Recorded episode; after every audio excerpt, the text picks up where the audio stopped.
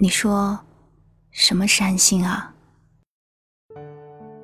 嗯，我觉得安心就是那种秋衣扎在秋裤，秋裤扎进袜子里的感觉呀。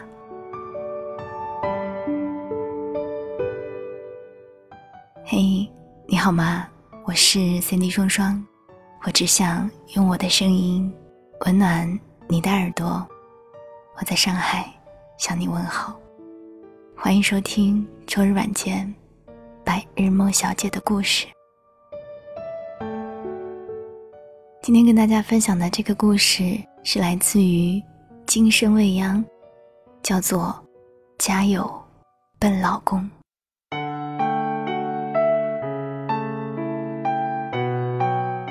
我结婚的时候，既没有举行仪式，也没有通知同事。我和刘凡两个人象征性的找了一个热带海岛玩了几天，回来后小范围的请了几个比较亲近的朋友吃了个饭，人生大事就算是搞定了。好友们问我：“你不是一直想要一个盛大的婚礼吗？”我一愣：“是啊，那是几年前。”那个时候还以为能嫁给自己最爱的男人，办一场最浪漫的婚礼，两个人铭记一辈子。现在的情况呢，无非是我们都到了年龄，彼此条件相当，搭伴过日子而已。周末我喜欢约一帮朋友唱唱歌、打打牌，有时大家也会带着另一半，人多热闹。但我很少带刘凡一起参加，我的朋友圈里也很少晒自己的婚姻生活，秀恩爱也是需要基本条件的。我大学时的室友英子来济南出差，我和刘凡去机场接她，刘凡在前面开车，我和英子在后面聊天。这一路上因为路况不好，车子熄火了两次，等到了酒店。刚好还剩下一个侧方位的停车位，刘凡让我和英子先进去点餐，他自己留下来停车。我们点好了餐，等菜都上了，刘凡才满头大汗的进来，带着不好意思的憨厚笑容。英子偷偷问我：“是刚学会开车吧？”我含糊的笑笑，点了点头。其实刘凡这车啊，都开了一年多了。每次我要出去逛街，他还是不敢去市中心最繁华的地段，那里车位太紧，有时需要用抢的。他担心自己技术太菜，根本停不下车。他学车的时候更夸张，人们都说男人动手操作能力比较强，可是刘凡在考驾照的时候，科二、科三。都考了两三次才通过，那学车的时间之长，过程之坎坷，都能写一本大部头的学车血泪史了。以前这些我都能忍，因为我知道刘凡已经很努力去做了。可是今天在英子面前，我实在是感觉有点丢脸了。那几天我陪英子住在酒店里。又回到了大学时一起住宿舍的日子，每天晚上熄灯前都会趴在床头开卧谈会，说私密体计划。英子是我大学时那段恋情的知情人，他也很惋惜我们没有能够走到一起，说那时我们曾是最被看好的一对。他也看出来我闭口不谈刘凡。刘凡可能很想在我的朋友面前好好表现，那几天他不管多忙，都坚持来酒店给我们送零食，带我们去曲水亭老街喝茶，让英子这个外地人体验最地道的泉水人家。只不过每次他都跑得很远去停车。英子走时偷偷跟我说：“就冲人家刘凡这份鞍前马后的尽心劲儿，我觉得合格。”刘凡上学的时候成绩平平，最后只上了个普通学校专科，所以毕业后找工作也是普普通通的公司，马马虎虎的薪水。但刘凡知道自己资质平平，他做事一直坚持一个原则：笨鸟先飞，这些年，他在自己的岗位上踏踏实实、勤勤恳恳，付出比别人更多的努力。去年，他终于升了职，也加了薪，也有了还算过得去的收入。除了开车，我们生活中还有很多事情，让我不得不承认，我选的这个老公确实有点笨。但他笨笨的举动后面，透出来的那些傻乎乎的爱，又让人不忍心责怪他。我怎么也没有想到，我和许一舟会在那种情形下见面。晚饭后，我和刘凡打算去黑虎泉打点泉水，正走在路上，赫然发现许一舟刚好从一家酒店里出来。他在人群中还是那么打眼，黑色长风衣，利落的发型，俨然一个成功人士。再看我和刘凡，肥肥的家居服，手里拎着纯净水桶，可人家简直不是同一个画风。我没有跟刘凡提过自己的前男友，慌乱中根本想不起来该怎么向他介绍，只得随口说：“这是我大学同学。”刘凡再笨也明白了许一舟到底是什么人，虽然大家关系尴尬，但他坚持要尽一下地主之谊。那晚，我们三个坐在咖啡厅里，进行了一次三方论坛式的尬聊。许一舟说了自己这几年的发展，简直就像一只开满屏的孔雀，恨不得每片羽毛都发着光。而刘凡。就是旁边那一只专门用来衬托的土鸡。听着许一舟对自己事业的侃侃而谈，刘凡沉默了没多久，也开始滔滔不绝起来。只不过他的谈话内容都是我们的生活。他说：“这个看起来很傲娇的姑娘，其实是因为敏感，也特别善解人意。”他爆料起我第一次学做饭时的狼狈。吐槽我任性发脾气时对他的刻薄，在他的叙述中，我们生活中的种种细节重新鲜活起来，一路的酸甜苦辣，只有我们两个人才能体会。回到家，刘凡才像被抽空了血槽，恢复了原状。他心虚的问我：“我今天是不是挺丢脸的？人家是一个社会精英。”我却说了半天的家长里短。我看着他傻乎乎的样子，想哈哈大笑一场，又有点想哭。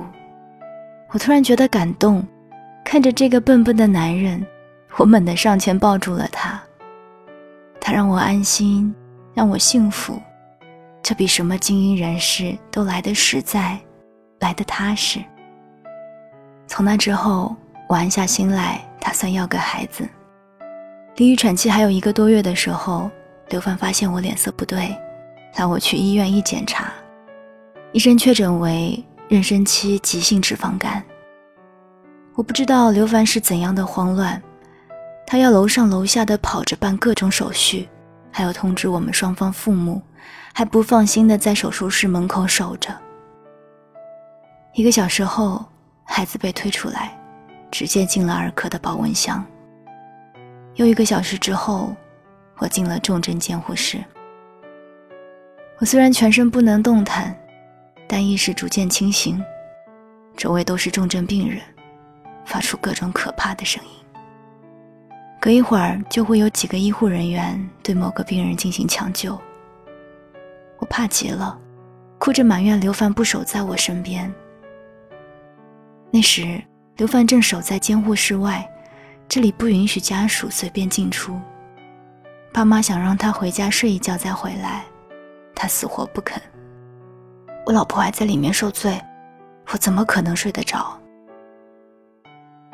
后来我病情稍缓，医生允许家属每天探视半个小时。每天的那半小时是我们最期盼的时候。我向刘凡哭诉在里面的绝望和害怕。他反而变成了最坚强、最乐观的男人，用各种好吃的诱惑我，说等我好了以后就带我去吃。我终于转到了普通病房，大家都松了口气，刘凡却在我面前大哭了一场。这些日子，他的恐惧都只能藏在心里。你都吓死我了，你要是有个万一，我也不活了。还没等我训斥他胡说，他就趴在我床边发出了鼾声，脸上的泪都还没干。这个笨家伙肯定是这些日子都没怎么睡。我摸摸他的头发，你呀，怎么这么傻呢？我一直觉得我和刘凡都是普普通通的人，根本谈不上什么爱不爱的。现在才发现，原本是两个搭伴过日子的人，在不知不觉当中，都成了对方的全部精神支撑。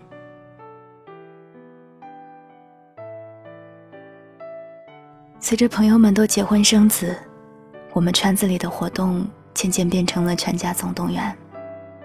每次我们一家三口都一起上阵，孩子负责到处跑着淘气，刘凡负责追撵熊孩子。我负责穿得美美的，在一边吃好玩好。有时刘凡还是会笨得惹我生气，但他已经摸清了哄我的路数。我们一家三口人都喜欢动漫，刘凡爱美漫，我爱日漫，小宝最爱奥特曼。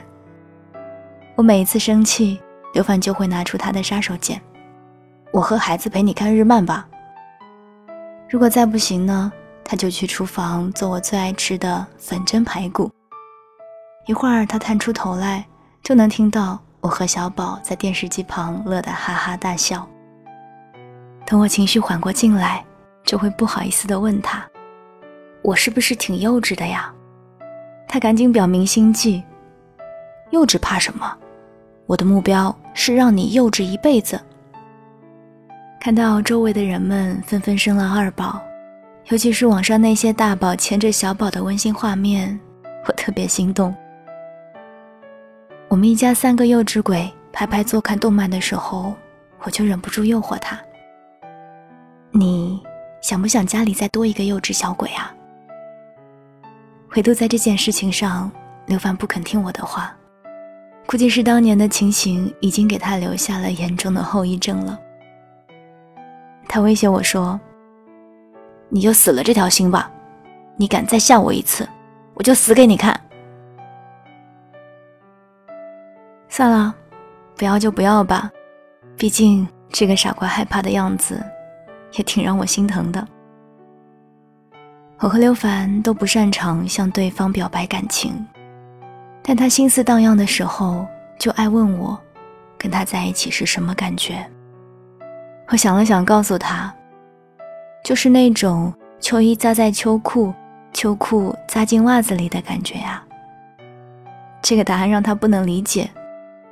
你是不是说我很土啊？我笑而不语。其实我想说的是，他让我安心，是一个女人走进婚姻里最需要的那一种，扎扎实实的安心。我们都是缺点多多的普通人，却恰好能点亮彼此的世界。我们越来越黏糊，越来越依赖。出差时，我开始归心似箭；生活中碰到意外，我也不再害怕，因为我知道了，我有他，有他的地方就有家。晚安，亲爱的你。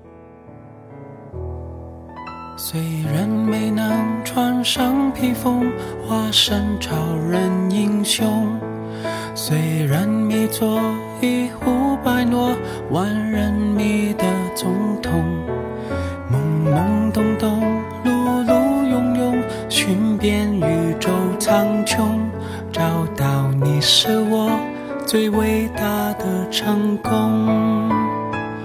我不在乎我的。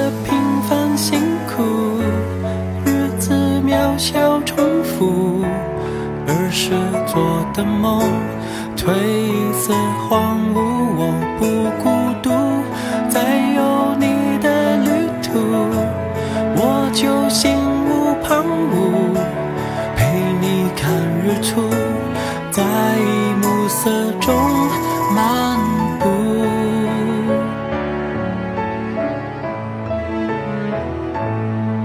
有时晴朗，有时唱，一辈子的天空，我们一起每分每秒穿越同个时空。